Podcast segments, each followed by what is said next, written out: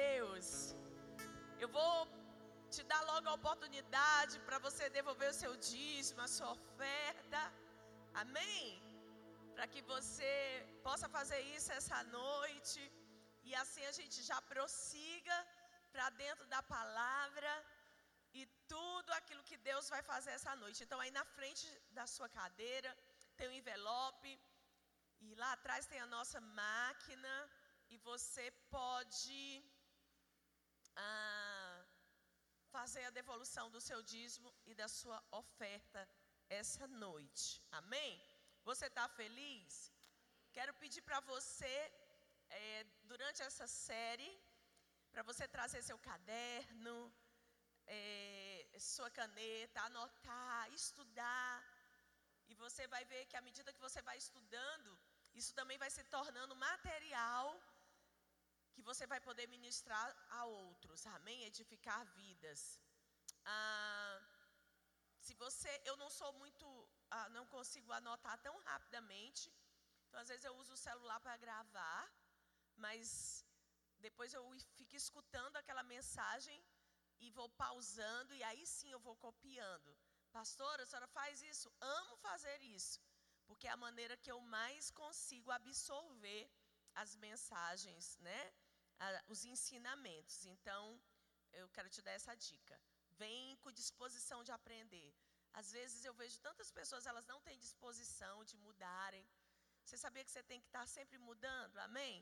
Você tem que mudar. Você precisa mudar. A gente tem que mudar a ponto de que a gente fale diferente, sente diferente, faça diferente, todas as coisas. Porque isso é aquilo que todo crente deveria ser. Alguém em, sempre num processo de mudança para melhorias. Amém? Então nunca né, seja conformado com aquilo que você alcançou no Senhor. Se você já alcançou uma medida, glória a Deus, amém. Seja grato, mas sempre seja uma pessoa insaciável por receber mais de Deus. Amém? Você sabia que Deus é um Deus pegajoso? Beijoqueiro. Você sabia disso? Eu vou falar um pouco disso sobre hoje, mas eu quero que você saiba que Deus tem prazer, amém? De estar com você, de ter comunhão com você, que não existe nada, absolutamente nada, que você não possa falar com Ele, amém? Até as coisas mais simples, das coisas mais complexas, Deus tem interesse de escutar o que você quer falar sobre aquilo. Eu cresci no lar que, quando eu comecei, é, eu nasci de novo, aceitei Jesus, e eu comecei a ter uma prática, uma vida de oração bastante intensa, e aquilo chamou a atenção dos meus pais. E minha mãe batia na porta do meu quarto, ela dizia: Por que, que tu está aí tanto tempo? Menina, Deus não precisa disso. Então eles sempre estavam me repreendendo e me desestimulando a relacionar com Deus no secreto, na intimidade. E talvez você não tenha alguém fazendo isso na sua vida, mas talvez você mesmo está sempre o quê? ah, achando que algumas coisas são desnecessárias você falar com Deus, achando que tem uns que dizem assim, não grita porque Deus não é surdo. Quem já escutou isso? Pois sabe que a Bíblia não fala nada disso, irmão. A Bíblia diz que você deve conversar e conversar bastante com Deus, e a Bíblia diz que você deve, inclusive, gritar. Você não vai sair por aí gritando, amém? Porque alguém pode dizer que você é louco, mas se você tiver oportunidade, se estiver sozinho, se estiver na igreja, a igreja é um lugar também para a gente gritar, para a gente cantar, para a gente ver anjos, para a gente orar em línguas. Oh, glórias, aleluias! Então, não seja alguém contido, seja alguém realmente muito intenso para com o Senhor. Amém? Então, a nossa série chama Comunhão com Deus. E a gente vai ver muitas coisas durante essa série, mas hoje a gente vai falar sobre o novo nascimento, a gente vai focar nisso, que nos permite ter essa comunhão.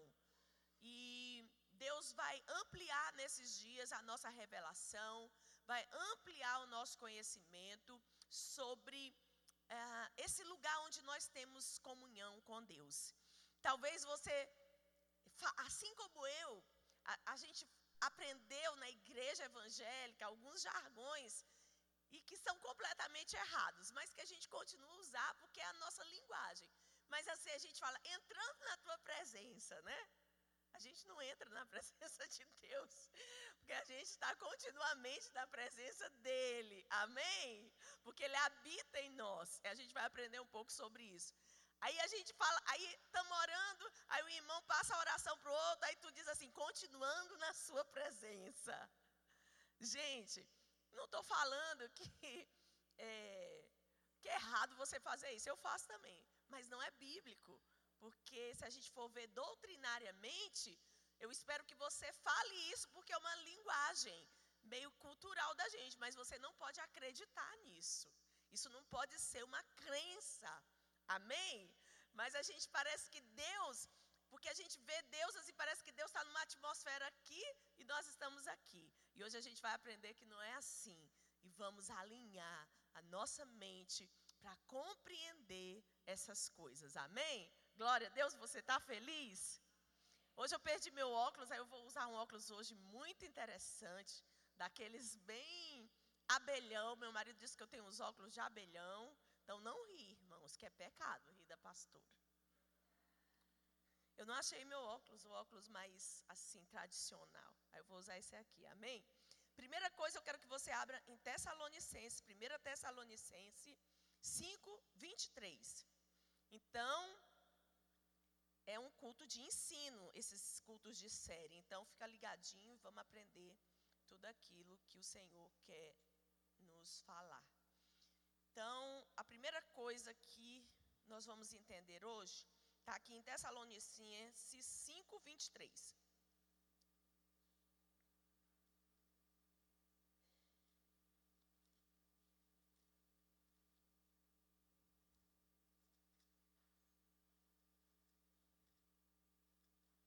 Oh, meu pai. Vamos lá, pastora Fânia. Diz assim: O mesmo Deus da paz os santifiquem, o mesmo Deus da paz os santifique em tudo, e que o espírito, a alma e o corpo de vocês sejam conservados íntegros e irrepreensíveis na vinda do nosso Senhor Jesus Cristo. Então, eu quero usar esse versículo para embasar algo que você e eu precisamos saber. Você é um ser tríplice. Você, o homem, foi criado com essa natureza tríplice. O que, que é essa natureza tríplice? Você é um homem espiritual, habita nesse corpo e tem uma alma. Amém? Então você precisa ter esse entendimento de como que você está constituído, como que Deus te criou. Ele criou você com uma natureza, vamos dizer, junto, para você ficar bem aí cheio de conhecimento. Aí você vai, quando você fizer lá um, um history amanhã, um story, você vai falar, gente, você sabia que a gente tem natureza tríplice? Aleluia! Vocês estão muito sérios, gente. Brinca comigo, fala oi. Então a gente tem essa natureza tríplice. Somos seres espirituais que habitamos nesse corpo e temos uma alma. E por que, que é muito importante você conhecer isso? Porque o propósito de Deus ao criar o homem foi de conter o próprio Deus dentro dele. O espírito do homem foi criado como um vaso para conter a Deus. O espírito do homem, do homem é, a, é a região mais elevada da natureza trina pois através dele é que nos relacionamos com o Espírito de Deus. E pelo nosso, é pelo nosso Espírito que podemos escutar a voz do Senhor, é pelo nosso Espírito que somos abençoados, é pelo nosso Espírito que recebemos direções, e é pelo nosso Espírito que somos edificados. Então, deixa eu te dizer, qual é a, a parte, se você tem essa natureza tríplice, qual é a, qual é a parte dessa natureza que tem comunhão com Deus. Diga comigo, o meu espírito. O meu espírito é a parte que tem essa comunhão com o Senhor. Não é a sua carne e muito menos a sua alma, é o seu espírito. Quando Deus criou o homem com essa natureza tríplice, qual foi a parte do homem que Deus a formou para conter Deus? Foi o nosso espírito. Então, quando a gente se converte, Onde que Deus vem habitar em nós? Na nossa carne? Não. Na nossa alma? Não. No nosso espírito. É lá nesse lugar onde você nasceu de novo. Deixa eu te dizer, quando o novo nascimento acontece, o seu espírito, ele não foi recalchutado, ele não foi melhorado, ele não foi arrumado, ele foi totalmente regenerado. Você recebeu um novo espírito da parte de Deus, totalmente pronto para ter comunhão com o Senhor. Gente, é tão impressionante isso que aconteceu. Isso é tão poderoso. A força desse novo nascimento, ela é tão poderosa que ela altera a natureza do homem. Você sabia que você era alguém carnal antes de nascer de novo? Quem estava no controle? Quem estava no domínio? A sua alma estava no governo desde a queda de Adão. Mas quando você nasce de novo, presta atenção nisso. O seu espírito não foi reformado, não foi melhorado, você recebeu de Deus um espírito totalmente regenerado, totalmente novo para ter comunhão com Deus. Gente, vocês não entenderam. Presta atenção. Talvez a sua alma tenha sentimentos adâmicos. Talvez você está um dia passando por aqui e você sente inveja. Aí você pensa, meu Deus, eu saí da presença de Deus. Deixa eu te falar, é impossível que isso aconteça. Você não vai sair da presença de Deus. Porque esse sentimento não é um produto do teu espírito, é um produto da tua alma. E então esse processo do novo nascimento é fazer o quê? Tirar a sua alma do domínio e colocar o espírito de Deus através do teu espírito no governo da casa. Quem está entendendo? Aleluia. Então, Adão, ele cai. Então esse propósito de Deus ele é interrompido. O espírito do homem que antes tinha uma natureza de vida passou a ter uma natureza de morte, sendo portanto separado de Deus, tornando-se carnal e escravo do pecado por perder a vida e a natureza de Deus. Quando Adão escolhe o pecado, o que é que ele perde? Ele perde a sua natureza espiritual. Vocês lembram que Deus vinha ter comunhão, que Adão tinha livre acesso, íntima comunhão com Deus? Foi perdido isso. E nós só temos isso de volta através da fé em Cristo Jesus.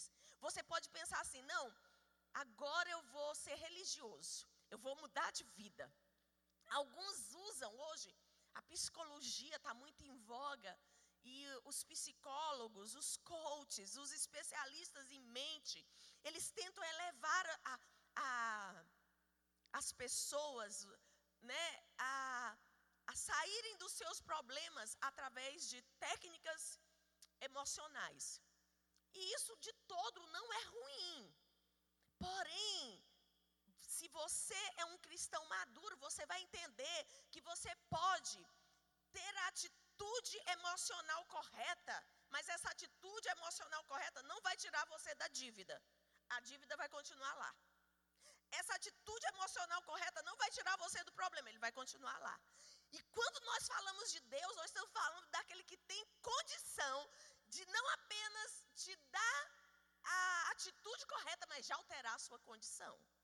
Quem está entendendo? E aí a minha briga, porque eu vejo tantas pessoas colocando tanta fé nisso, e pode haver alguns resultados que eu não vou negar, mas quem tem o resultado realmente que pode alterar nosso curso, a nossa história é Deus, que isso fique bem claro. Amém? Então lá com a queda Adão perdeu essa natureza. Mas em Cristo Jesus nós temos de volta essa natureza de vida. A vida começou então, através de Cristo Jesus, da sua fé nele, passou de novo a fluir dentro de você. Essa nova natureza que você ganhou quando você creu em Cristo Jesus, algo que acontece sobrenaturalmente, algo que acontece que você não precisa fazer nada, simplesmente a sua fé em Cristo Jesus estabeleceu isso dentro de você, então a sua natureza é totalmente alterada. Aleluia! Você está entendendo? Antes você era escravo do pecado. Agora o pecado não tem mais domínio sobre você. Pastora, mas às vezes a gente dá anda numa série de prisões. Deixa eu te dizer. Você, durante muito tempo, você deixou a alma governar. Então, até mesmo você não tem essa percepção de que essa alma estava no governo e no domínio. Então, agora vai ser através do Espírito Santo de Deus vai ser estabelecida uma nova ordem. Só que essa nova ordem, ela não é estabelecida na mesma velocidade que foi estabelecido o novo nascimento em você. Porque aí vão vir agora os frutos. E os frutos, é, eles vêm com um processo na minha vida e na sua vida. Mas eu quero te afirmar, presta atenção. Ainda diante das suas imperfeições, o que, que você precisa fazer? Não desistir. Você entende? Quando você vê coisas horríveis, cabeludas e fala, o que, que esse pensamento está fazendo aqui? Alguns eles fogem da presença de Deus. Até mesmo se eles caem numa tentação, eles fogem, eles se envergonham. Eles estavam sentados na primeira fila, eles vão lá para a última fila e depois eles já estão fora da igreja. Deixa eu te dizer uma coisa. O que deveria acontecer conosco é exatamente o caminho contrário. Você deveria correr com todas as suas forças para Deus. Não é que você vai desrespeitar a Deus, não é que você vai pecar agora e chegar na maior cara de pau, né? Não, mas eu, eu falo de correr para Ele em quebrantamento, reconhecendo que Ele nunca jamais vai te abandonar e que Ele alterou a sua natureza, Ele te deu uma natureza de vida agora, e essa natureza, ela opera em você ao seu favor. Só que muitas vezes, ao invés da gente correr para Deus, a gente corre de Deus. Mas não é esse o processo. O processo é nós nos achegar. Quanto mais dificuldade nós temos, mais nós devemos nos achegar àquele que tem todo, toda condição, todo poder, toda força para fazer com que isso que aconteceu no nosso espírito, agora então governe também toda a casa que sou eu e que é você. Amém? Você pode aplaudir o Senhor. Fala assim: Uau! Aleluia! Você pode celebrar que você tem uma nova natureza. Você não é escravo do pecado, mas dentro de você flui a vida. Pastor, e quando eu peco? Pecar é um incidente para nós, gente. É um acidente. Você precisa compreender isso. Mas às vezes a gente é tão orgulhoso que sabe por que, que a gente fica tão devastado quando a gente peca? Não é porque a gente ofendeu a Deus. A gente fica tão devastado porque ofende o nosso orgulho, porque a gente compreende, eu falhei, eu fracassei. Depois também a gente fica pensando o que os outros vão pensar de mim. A última coisa que você pensa é em Deus de verdade. Quem está entendendo? Mas quando nós temos esse entendimento, então o pecado, ao invés de nos afastar de Deus, ele vai ser algo que pode produzir na minha e na sua vida um quebrantamento para dizer: eu não consigo sem o Senhor. O Senhor precisa me ajudar. O Senhor precisa vir e tirar isso aqui de dentro de mim. Amém? Então, a nossa mente foi afetada pela natureza de morte e também se tornou escrava do pecado e das coisas naturais. Fomos corrompidos pelo pecado e tivemos nosso espírito humano morto. Perdemos a percepção espiritual ficamos e ficamos aguardando um dia que essa condição nos seria tirada e nasceríamos de novo. É importante entendermos que morte na Bíblia não é somente deixar de existir, mas é separação. Quando nós afirmamos que o espírito do homem está morto, isso significa que ele está separado de Deus e por isso é necessário que ele receba vida através da fé em Cristo Jesus. Então, quando a gente fala de morte na, na Bíblia, não fala somente daquela morte que você é colocado no caixão e não existe mais. Morte na, na Bíblia significa, diga comigo, separação. Então, quando Adão pecou, ele, como representante da raça humana, o que, que ele perdeu? A natureza espiritual. E então, ele se tornou o homem carnal. E todos nós passamos a ser herdeiros dessa natureza de morte. Você pode ser, decidir ser bonzinho, mas você não vai poder ter vitória contra essa sentença de morte que a Bíblia diz que você é escravo do pecado. Então, sabe aquela pessoa mais boazinha, mais moralmente correta? Talvez ela vai ser moralmente correta num aspecto, talvez ela é aquela pessoa que até 10 centavos ela vai te devolver de troco, porque ela é moralmente correta nas finanças. Mas talvez essa mesma pessoa ela é capaz de adulterar. Aí talvez você vai encontrar aquela pessoa que jamais adulteraria. Mas às vezes é alguém que vai ter, vai ser alguém avarento. Aí você vai encontrar aquele que é extremamente generoso, mas é, é extremamente presunçoso e orgulhoso, porque a Bíblia fala que o homem ele está debaixo dessa sentença, uma sentença de ser escravo do pecado. Então, você pode conhecer. Uma vez eu convivi com uma pessoa eu achava essa pessoa o máximo. Eu achava essa pessoa a pessoa mais generosa, mais gentil, mais serva que existia na vida. Ela, essa pessoa trabalhava junto comigo há muitos anos atrás. E ela era uma pessoa simplesmente fantástica. Ela era aquela pessoa que tossia pelo outro. Ela era aquela pessoa que ela tinha uma alegria genuína pela vitória do outro. Se a gente batia a meta, ela não. Ela, ela saía para comemorar com a gente. Ela era uma pessoa que era capaz da gente ter inveja de tão legal que era ela. A gente falava assim, meu Deus. Eu perto dela, eu falava assim, meu Deus, essa menina é mais crente do que eu. Então ela estava sempre pronta a emprestar, a contribuir. Ela nunca falava mal das pessoas e eu admirava ela demais. Um dia eu vi ela sempre conversando com um rapaz. Esse rapaz era casado e ele tinha uma filha que tinha problema mental. E tinha um casamento com muita dificuldade. E de vez em quando eu vi ela falando alguma coisa. E depois eu descobri, e eu fiquei tão decepcionada, que na verdade ela era amante daquele rapaz. Então você entende? Que às vezes as pessoas você acha que existe alguém que não está debaixo dessa sentença, mas deixa eu te dizer, deixa eu te esclarecer.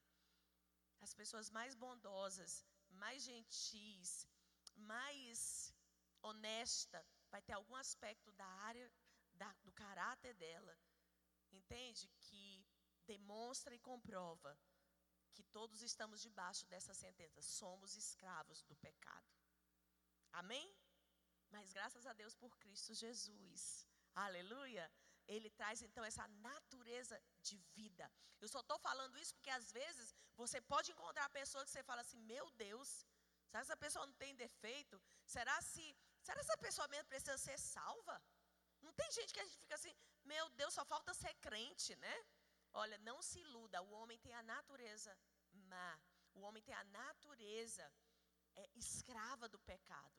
E só em Cristo Jesus essa maldição é quebrada, então nós recebemos de Deus uma nova natureza em Cristo Jesus. O novo nascimento torna-se o meio do homem voltar para a comunhão com Deus. Não existe nenhuma outra maneira. Pastora, e aquele pessoal que faz penitência, aquele pessoal que vai andando a pé, vai rastejando, vai fazendo promessa, aquela pessoa que é super, que bota aquelas roupas, você já viu umas irmãs da Assembleia? Que elas usam aquelas roupas totalmente, né? Já viu os irmãos católicos que são da linha dos franciscanos, eles andam descalços. Já viu aquela pessoa que é religiosa, aí ela não toma café porque a religião não permite. Já viu a, a, a própria ação social muito presente na linha espírita. Deixa eu te falar, não se iluda também com isso, nada disso salva o homem. Só há uma maneira do homem voltar à comunhão com Deus. Qual é? Novo nascimento. E como que o novo nascimento acontece? Através da fé em Cristo Jesus. Onde que ele acontece? No espírito do homem. Quem está entendendo? Então, agora, existe algo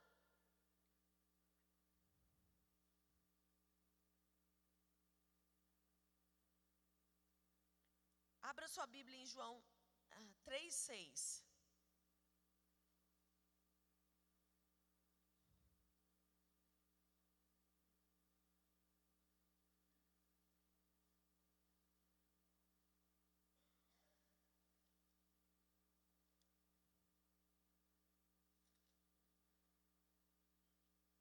Algumas coisas aqui.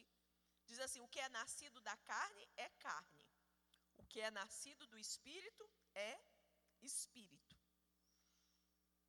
Não tem jeito de se violar essa lei. O que é nascido da carne é carne. Um dia nós nascemos da carne. Um dia nós somos gerados da carne. Um dia você nasceu do seu pai e da sua mãe. O que é nascer da carne? É nascer do seu pai e da sua mãe. Todo, todo mundo aqui nasceu do pai e da mãe? Ou alguém veio de Marte? Me diz que eu quero ficar longe de você. Se você é um, extraterrestre. Alguém veio de um, algum outro nascimento aí que não seja do seu pai, da sua mãe? Todo mundo veio do pai e da mãe? Então você, o que nasceu da carne é carne. Amém? Todos nós nascemos como? Seres carnais, da carne. Mas quem nasceu do Espírito, que é do Espírito, quem nasceu do Espírito é Espírito. Ou seja, existe um dia quando o Evangelho nos alcança e a gente crê nesse Evangelho, então nós vamos nascer no Espírito. Não existe idade para isso. O meu avô, ele creu em Jesus, nós batizamos ele, ele já era bem velhinho, acho que ele estava com 90 anos. Alguns têm essa experiência logo cedo na vida. Mas o fato é que todos nascemos da carne, quando nascemos do nosso pai e da nossa mãe, e só nascemos para Deus quando experimentamos o novo nascimento. Não interessa que você é evangélico, espírita, macumbeiro, católico, nada, placa de igreja, membresia de igreja não te faz alguém que nasceu de novo. Pastor, às vezes na igreja, qual o sinal que eu posso é, perceber em alguém que nasceu de novo. Quem nasceu de novo, ele vai ter sinais de alguém que nasceu de novo. Uma das coisas que acontece com alguém que nasceu de novo é que ele tem arrependimento sincero no coração. Eu já falei isso uma vez, eu evangelizava uma pessoa também que trabalhou comigo. E essa pessoa sempre dava algumas desculpas, eu era chefe, então eu percebia. Desculpa para faltar, desculpa para chegar atrasado. Mas eu sempre evangelizando e um dia essa pessoa aceitou Jesus. E aí um dia essa pessoa subiu na minha sala para dar uma desculpa. Aí eu tudo bem, ouvi. Aí essa pessoa desceu, daqui a um tempinho ela subiu de novo. Aí ela disse assim para mim: é, é, Eu queria pedir perdão, eu menti. Não era, não foi exatamente assim. E eu comecei a rir. E a pessoa falou: Por que você está rindo? Eu falei: Você nasceu de novo. O nascer de novo, ele nos coloca desconfortável diante de algumas práticas. Quem nasce de novo não peca confortável. Quem nasce de novo não consegue falar assim, hoje eu vou pecar. E tipo assim, ficar sossegado. Quando a gente nasce de novo, gente, às vezes eu estou comendo, às vezes eu saio de dieta, às vezes eu saio de período de jejum. Gente, eu eu pratico a glutonaria quando eu saio desse jejum. Vou ser bem sincera para vocês, para vocês saberem que todo mundo está no mesmo, né? Na mesma caminhada. E aí eu falo, eu estou com medo, eu digo, oh meu Deus, me perdoa, por que, que eu estou fazendo isso? A gente não consegue, né? Se lambuzar ali no pecado. A gente tem aquela, meu Deus, isso aqui está errado, eu preciso parar com isso. Às vezes você está aqui, aí você, né? Outro dia estava alguém falando lá e estava falando, eu não gosto de falar mal das pessoas. E cada vez eu tenho gostado menos de falar. Deus né, faz esse operar no nosso coração. E alguém começou a falar, falar. E aí eu escutei a conversa, eu fiz uma brincadeira, assim, na hora eu. Oh, meu Deus. Então, olha, fala para a pessoa, você nunca mais vai falar a vontade dos outros. Você nunca mais vai comer e ser glutão à vontade. Você nunca. Isso é um sinal, amém? Do novo nascimento. Obviamente que a prática recorrente do pecado muitas vezes vai esfriar a gente, a gente vai perder essa sensibilidade. Mas à medida que você retorna, você vai ser alguém que você vai ter ojeriza a tudo aquilo que Deus também tem. Amém? Isso é um processo na nossa vida. Então, deixa eu te falar, você percebe a força impressionante do novo nascimento? Você tem noção do que aconteceu com você, crente? Você tem? Muitas vezes a gente não tem essa percepção. Por isso é que Jesus disse que, olha, vocês vão ser minha testemunha. O que é, que é alguém que é testemunha do Senhor? Por que, que ele diz para nós sermos testemunhas? Porque quem pode ser testemunha, gente? O que é, que é uma testemunha? Alguém que viu, alguém que ouviu e alguém que conhece sobre alguma coisa, não é? Então, o que, que ele está falando? Vocês vão poder ser minha testemunha porque vocês sabem o que vocês estão falando, vocês sabem a experiência que vocês tiveram. Isso é real. Você pode perceber que você se tornou uma nova criatura para a glória de Deus. Você pode perceber que na sua caminhada tantas coisas têm sido desconstruídas que você olha para trás e fala assim: Eu nem lembro mais quem eu era. Aleluia!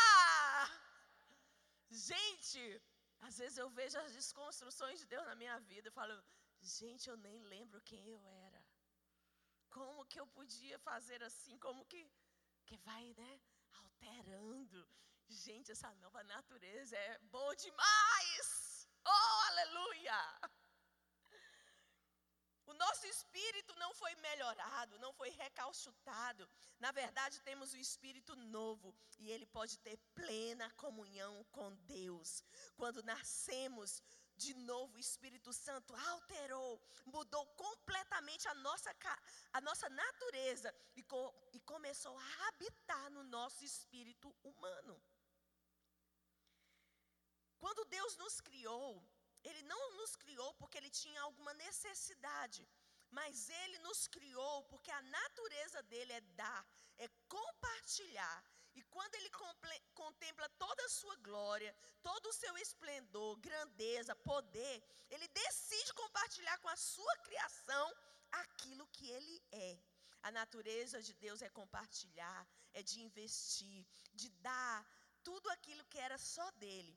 Por isso, Deus cria o homem para compartilhar aquilo que era só dele através da intimidade. Deus não fez o homem somente para adorá-lo.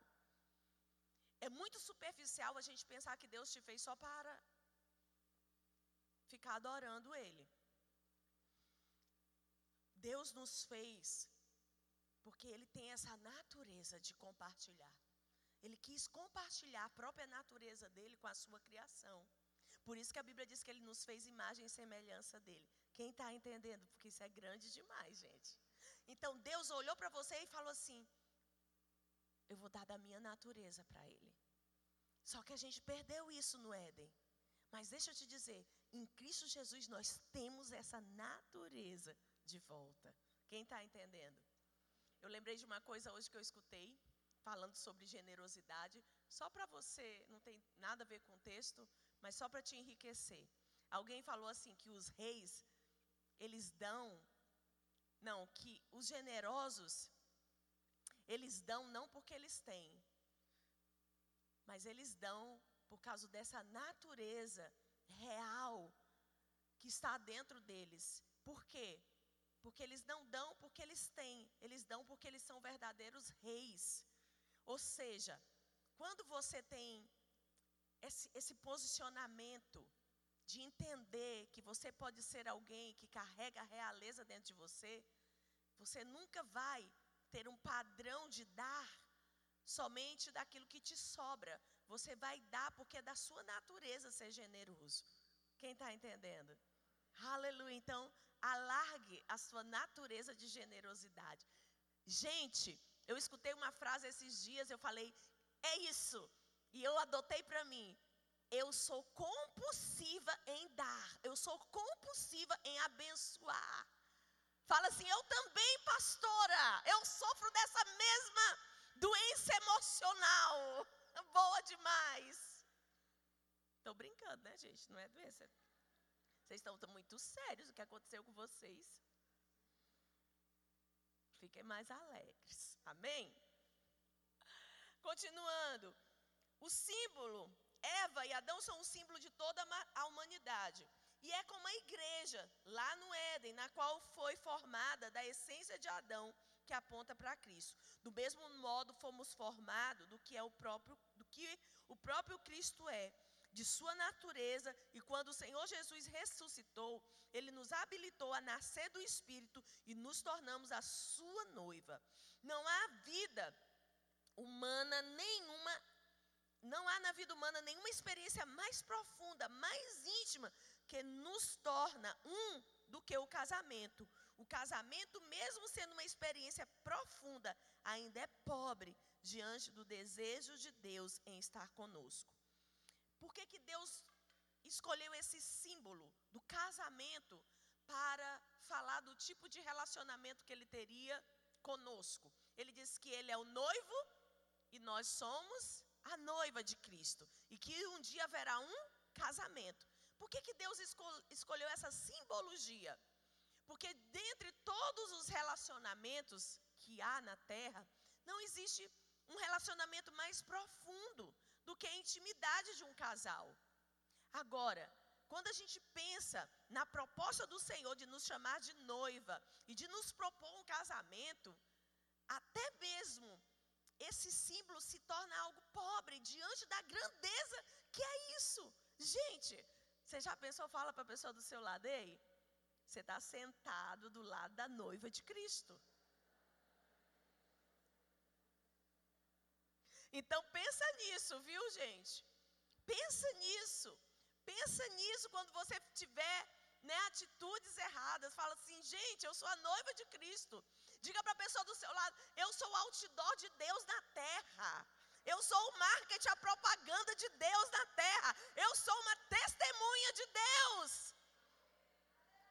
Fala para a menina ao seu lado, você não pode ser uma barraqueira gospel, fazendo confusão, onde você anda, tendo mau testemunho. Nem o barraqueiro gospel, tá bom? Porque você é o outdoor, você é a propaganda de Deus nessa terra. E a propósito, sensualidade é bom lá para o seu marido. Andando na rua é feio demais, é cafona.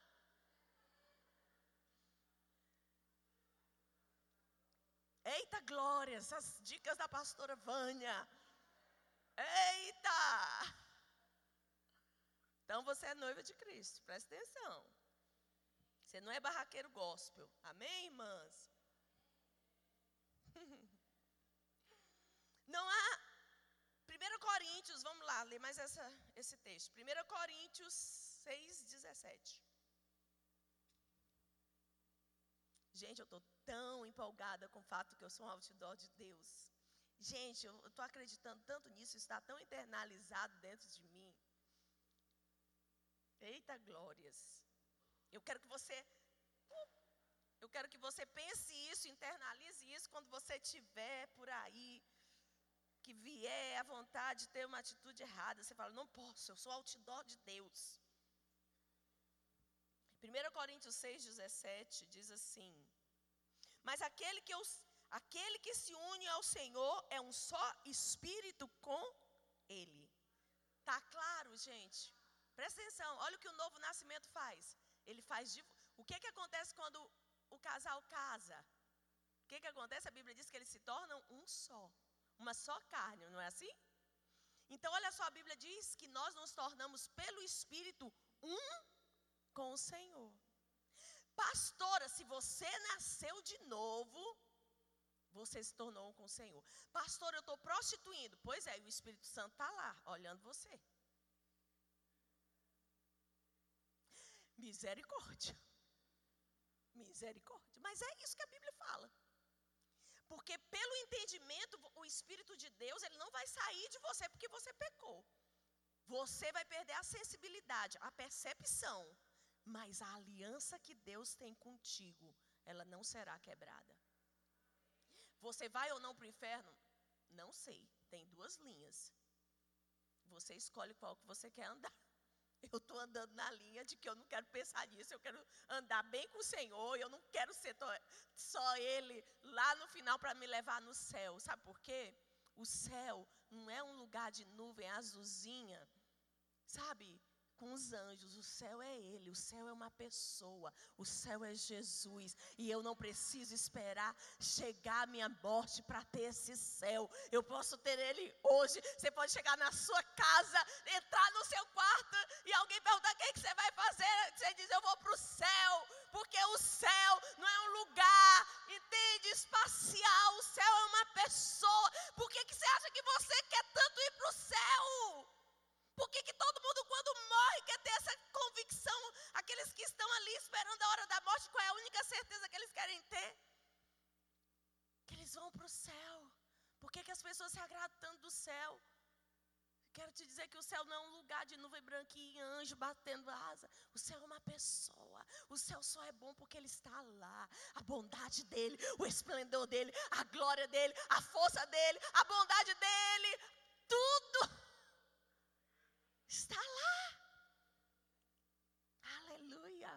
Pessoa do seu lado. Se eu fosse você, eu vivia no céu hoje. Fala para a pessoa do outro lado, vamos treinar? Vamos treinar para morar no céu? No céu não tem murmuração, então você não vai murmurar. No céu tem muita música. Você que não gosta de cantar e não gosta de música alta, vou te dizer. Vai logo te aprendendo a abrir sua boca, a cantar. Porque vamos ter muita música, alegria. Quem é aquele irmão chato, com aquela cara sempre estraga prazer. Você está todo alegre e ele passa por ti e diz assim: vigia, irmão. Vou dizer uma coisa para ti, querido. O céu tem muita alegria, então não seja estraga prazer. Aleluia. Diga para a pessoa do seu lado, eu gosto muito dessa pastora. Uh, tem gente que não gosta de ver o outro feliz. Seja feliz, irmãos. Aleluia. Treine. Seja tão feliz que deixa alguém irritado. Não tem? Tem aquelas irmãs mais risonhas, né? Aí a gente olha assim, hum, para que rir tão alto? Coisa feia. Eita glória! Para quê? Tem aquela pessoa que tem opinião sobre tudo. Gente, eu era uma pessoa que tinha opinião sobre tudo. Se tu ri, você vai dizer, meu Deus, para que rir alto? Se o outro fazer assim, para que ficar com essa cara? Aí Deus foi, olha. Aleluia. Aleluia. Todo aquele que nasceu de novo se uniu ao Senhor e se tornou um só espírito com Ele. Fomos amalgamados em Cristo. Fomos. Amalgamar significa misturar, mesclar, ou seja, estamos misturados com o Espírito de Deus. A primeira coisa que o novo nascimento, que o novo convertido deveria aprender é sobre a sua união com Cristo, pois isso impedirá que muitos deles vivam uma vida espiritual miserável, pela falta de entendimento que eles foram amalgamados com Deus através do seu espírito. Gente, quem crê que a Bíblia não mente? O que, que a Bíblia diz? Que pelo Espírito você se tornou um com Deus. mas a gente sabe isso só de uma maneira teórica. Você precisa saber isso de uma maneira revelada, porque quando você entende isso, tudo muda, a sua adoração muda, a maneira como você vive, a maneira como você anda, tudo vai sendo alterado. Você se tornou um com Ele.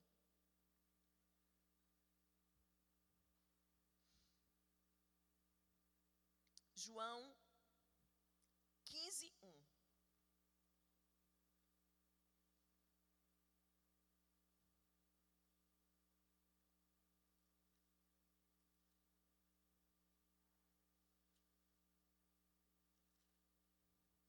Eu sou a videira verdadeira e o meu pai é o labrador.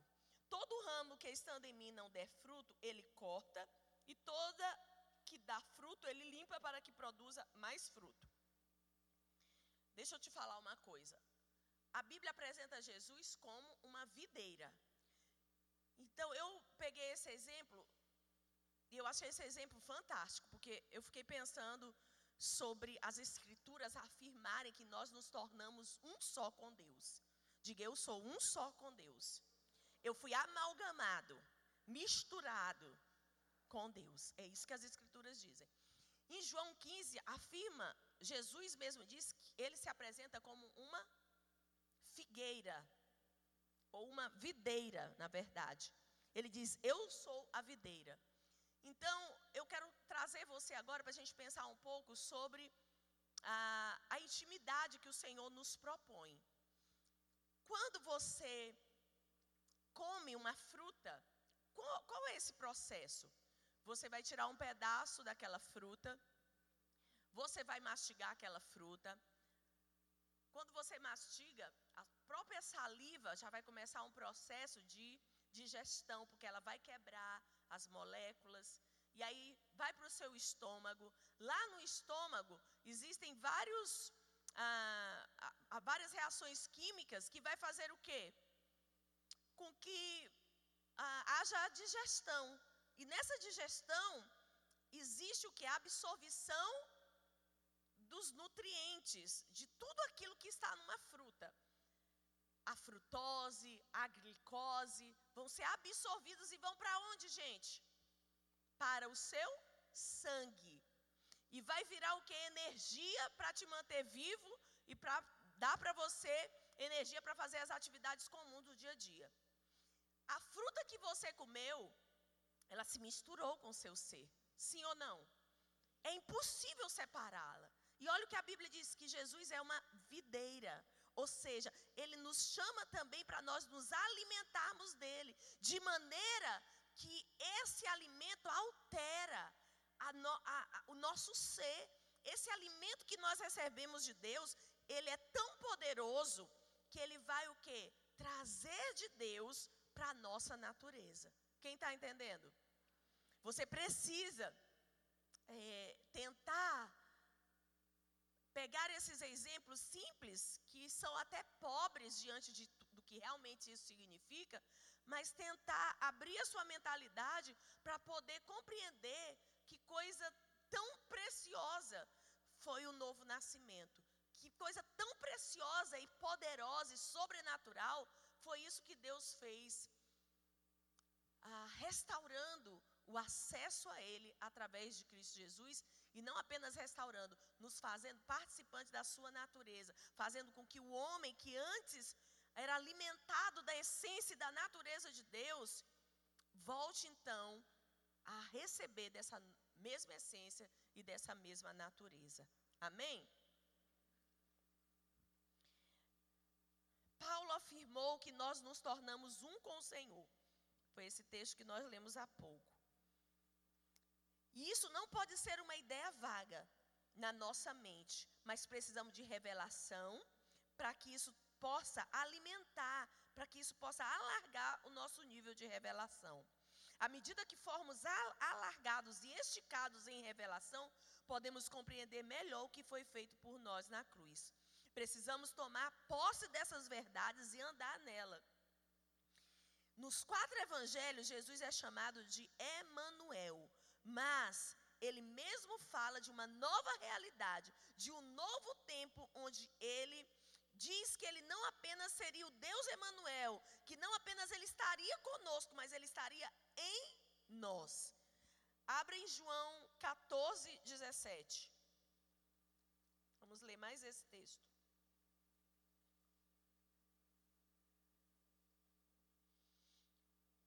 É o Espírito da Verdade que o mundo não pode receber, porque não o vê nem o conhece.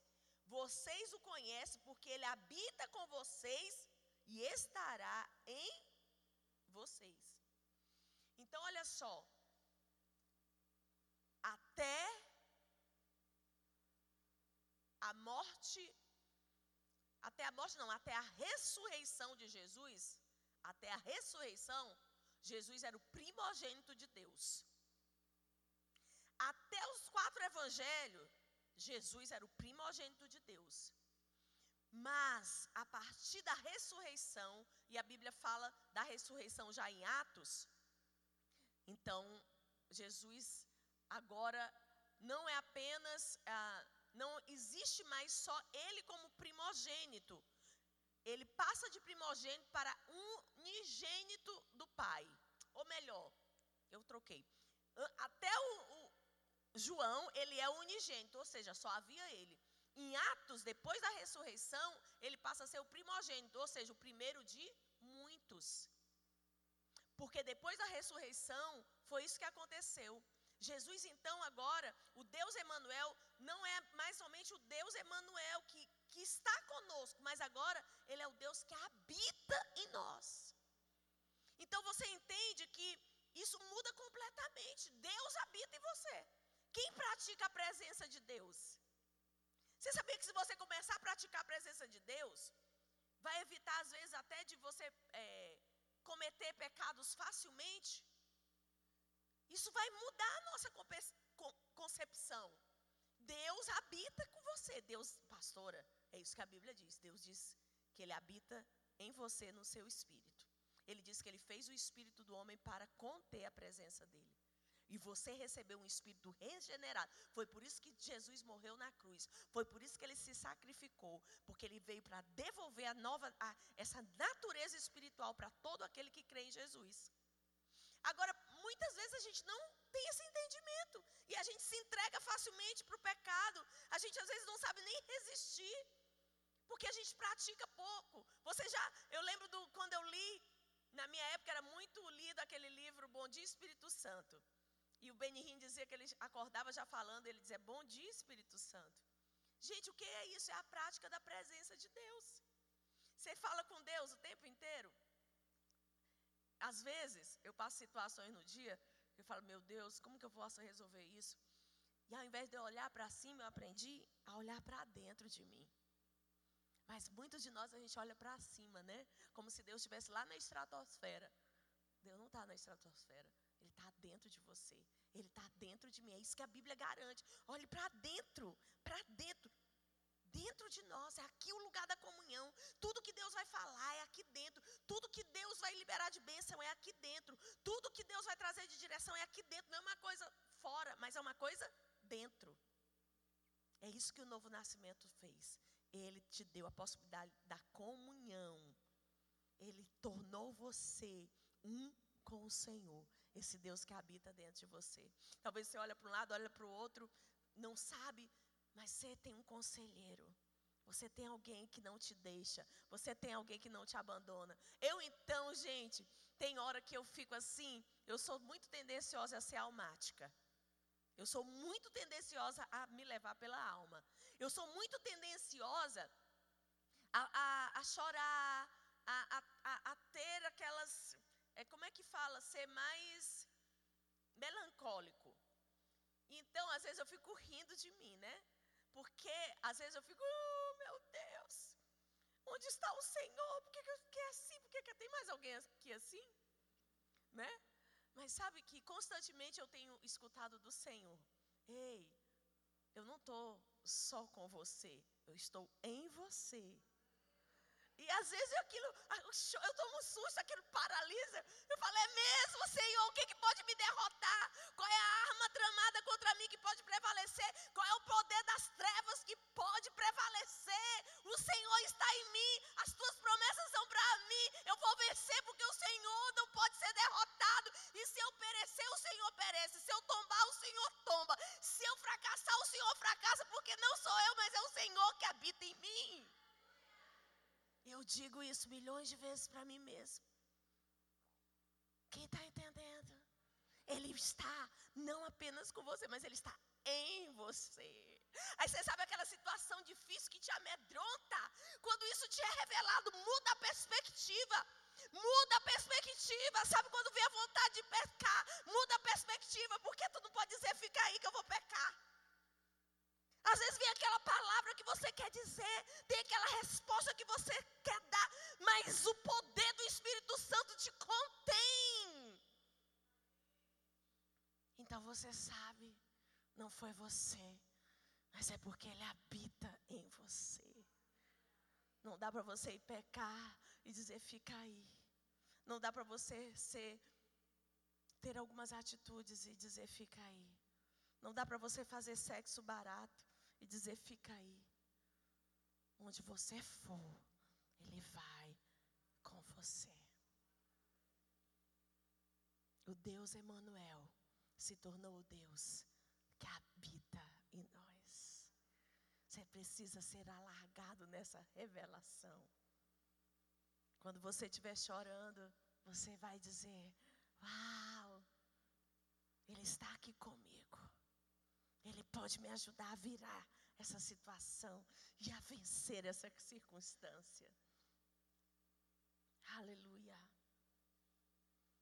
É a partir do nosso interior que flui a vida, a unção, sentimos o Senhor operar, é de onde toda autoridade é liberada. É através do nosso espírito que sentimos esse liberar. Dentro de nós habita o poder dos poderes. O mesmo poder que curou os enfermos, libertou os cativos, ressuscitou os mortos. E a Cristo e ressuscitou os mortos e a Cristo Jesus habita em nós. Somos templo, morada, habitação, casa de Deus, corpo de Cristo. Porque o nosso Deus, eu gostei muito disso, gente. Diga para a pessoa do seu lado: o nosso Deus não tem hotel. Ele tem endereço, ele tem casa, tem morada. Aleluia! Ele não te visita, ele não se hospeda de vez em quando, mas ele mora, ele vive dentro de nós. Aleluia! Fica mesmo orgulhoso no bom sentido. Respira bem fundo e fala assim: ó, vocês nem sabem o que eu tenho. Próprio Deus habita em mim. Que é isso? Tá doido? Pisou na maionese? Não, eu li a Bíblia e é lá que diz que Ele habita dentro de mim. E Ele tem poder. Por isso que a psicologia tenta levantar o homem através de técnicas através de levar, as, dominar as emoções. Mas eu quero te dizer, meu amigo, que você pode ter a técnica que for, a prática que for, mas suas dívidas estarão lá, suas dificuldades estarão lá. Mas eu te digo que tem um que altera as circunstâncias, que faz o, o milagre acontecer. E Ele é o nosso Senhor. Ele ainda opera milagre, Ele ainda faz o que o homem não pode fazer. À medida que crescemos na revelação, no princípio de que Deus habita em nós, nossas maiores experiências acontece, acontecerão. Quando estivermos a sós com Ele. Entende? Por que, que muitos desprezam a comunhão com Deus? Por que, que muitos esperam vir o pastor poderoso, a irmã profeta do coque, a estrela gospel? Por quê? Porque eles não entendem que as maiores experiências eles vão ter a sós com o Senhor. É lá no seu quarto, com esse Deus que habita em você. Eu não sou contra, amém? Que você vá para a conferência, amém. Mas você deve entender que a sua intimidade é no lugar secreto. Cantares capítulo 4, verso 12. Se alguém achou, leia para mim rapidinho.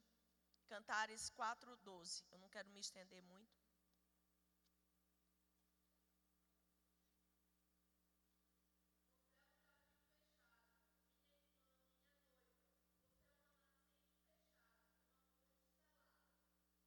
Aleluia. Então, olha só como que Deus define o nosso relacionamento. Ele diz que nós somos para Ele o quê? um manancial recluso. O que é um manancial recluso? Manancial recluso é um manancial que ele está oculto.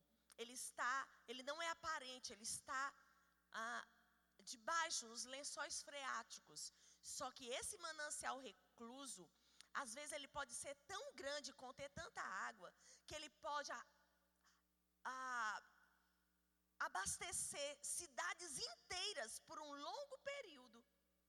Mas ninguém vê, ninguém vê ele. Então, o seu relacionamento com Deus é na igreja, você pode ir para a conferência, mas o seu relacionamento com Deus, as suas maiores experiências é no secreto. É você e Ele. Por isso você tem que investir tempo nessa intimidade, gastar tempo a sós com o Senhor. Mateus 23, 27. Já, a gente já está terminando.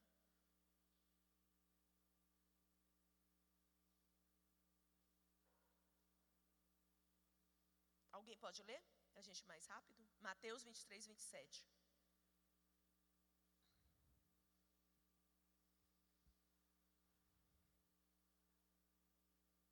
Mateus 23, 27. Alguém pode ler para mim? Qualquer pessoa. Ah, tá ali, né?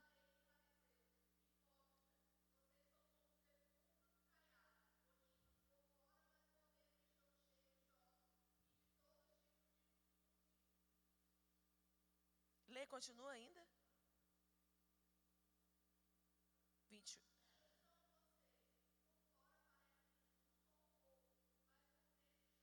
Eu não sei se eu anotei errado, mas o versículo que eu queria é aquele que diz que, quando Jesus diz que, como uma galinha junta os seus pintinhos, assim eu quis ajuntar vocês. Depois você medita. Mais uma vez, Deus está mostrando o coração dele. Qual é o coração de Deus, gente? É de nos ajuntar, é de nos trazer para a intimidade, é nos trazer para perto dele. Deus é beijoqueiro, Deus é pegajoso. Você sabia disso? Tem gente que nem abre a boca para falar com Deus, não abraça. Você já mandou um beijo para Ele? Já disse, Jesus, eu te amo. Jesus, eu te amo tanto.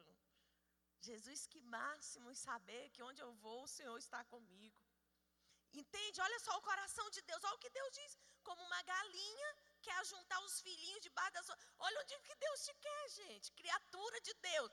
Olha como é que Deus. Fala, quando você chegar em casa à noite, fala: Deus, eu estou aqui, quero estar debaixo das suas asas. Eu quero me aconchegar. Jesus, você pode me trazer, fique à vontade para me trazer para debaixo das suas asas. Eu não vou recusar isso.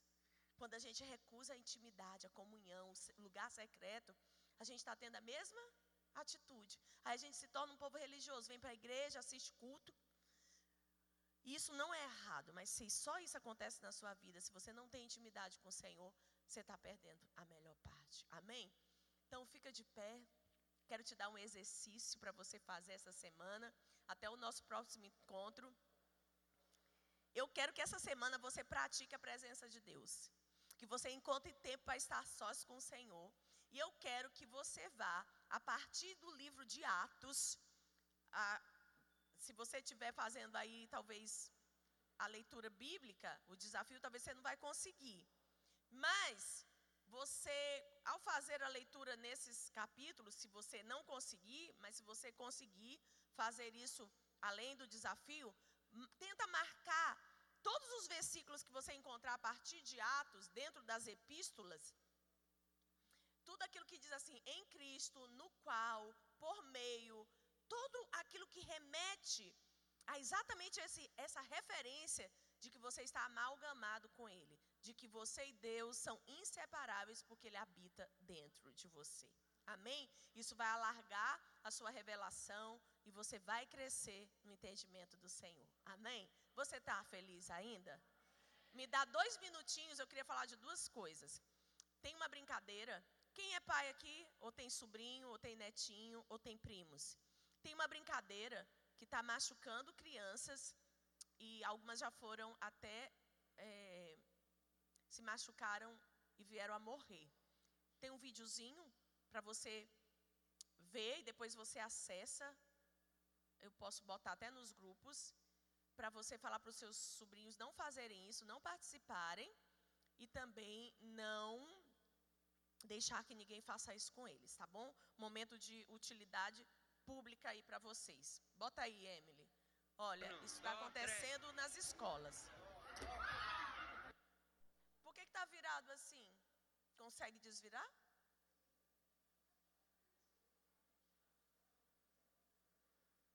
Ok. Então, basicamente, o que está acontecendo? O adolescente fica de pé, um amiguinho fica do lado direito e outro lado esquerdo, e os dois juntamente dão uma rasteira. Então as crianças estão caindo, machucando, algumas já vieram a falecer. Então, falem, instrua seus filhos. Um, dois, três. Conseguiu não? Virar? Dá para ver da, do jeito que passou? Vocês entenderam? Vocês já viram esse vídeo circulando? Ah, então tá beleza. Então, gente, divulguem, tá bom? Beleza? Glória a Deus. Tá bom, Emily, todo mundo já viu. Obrigada.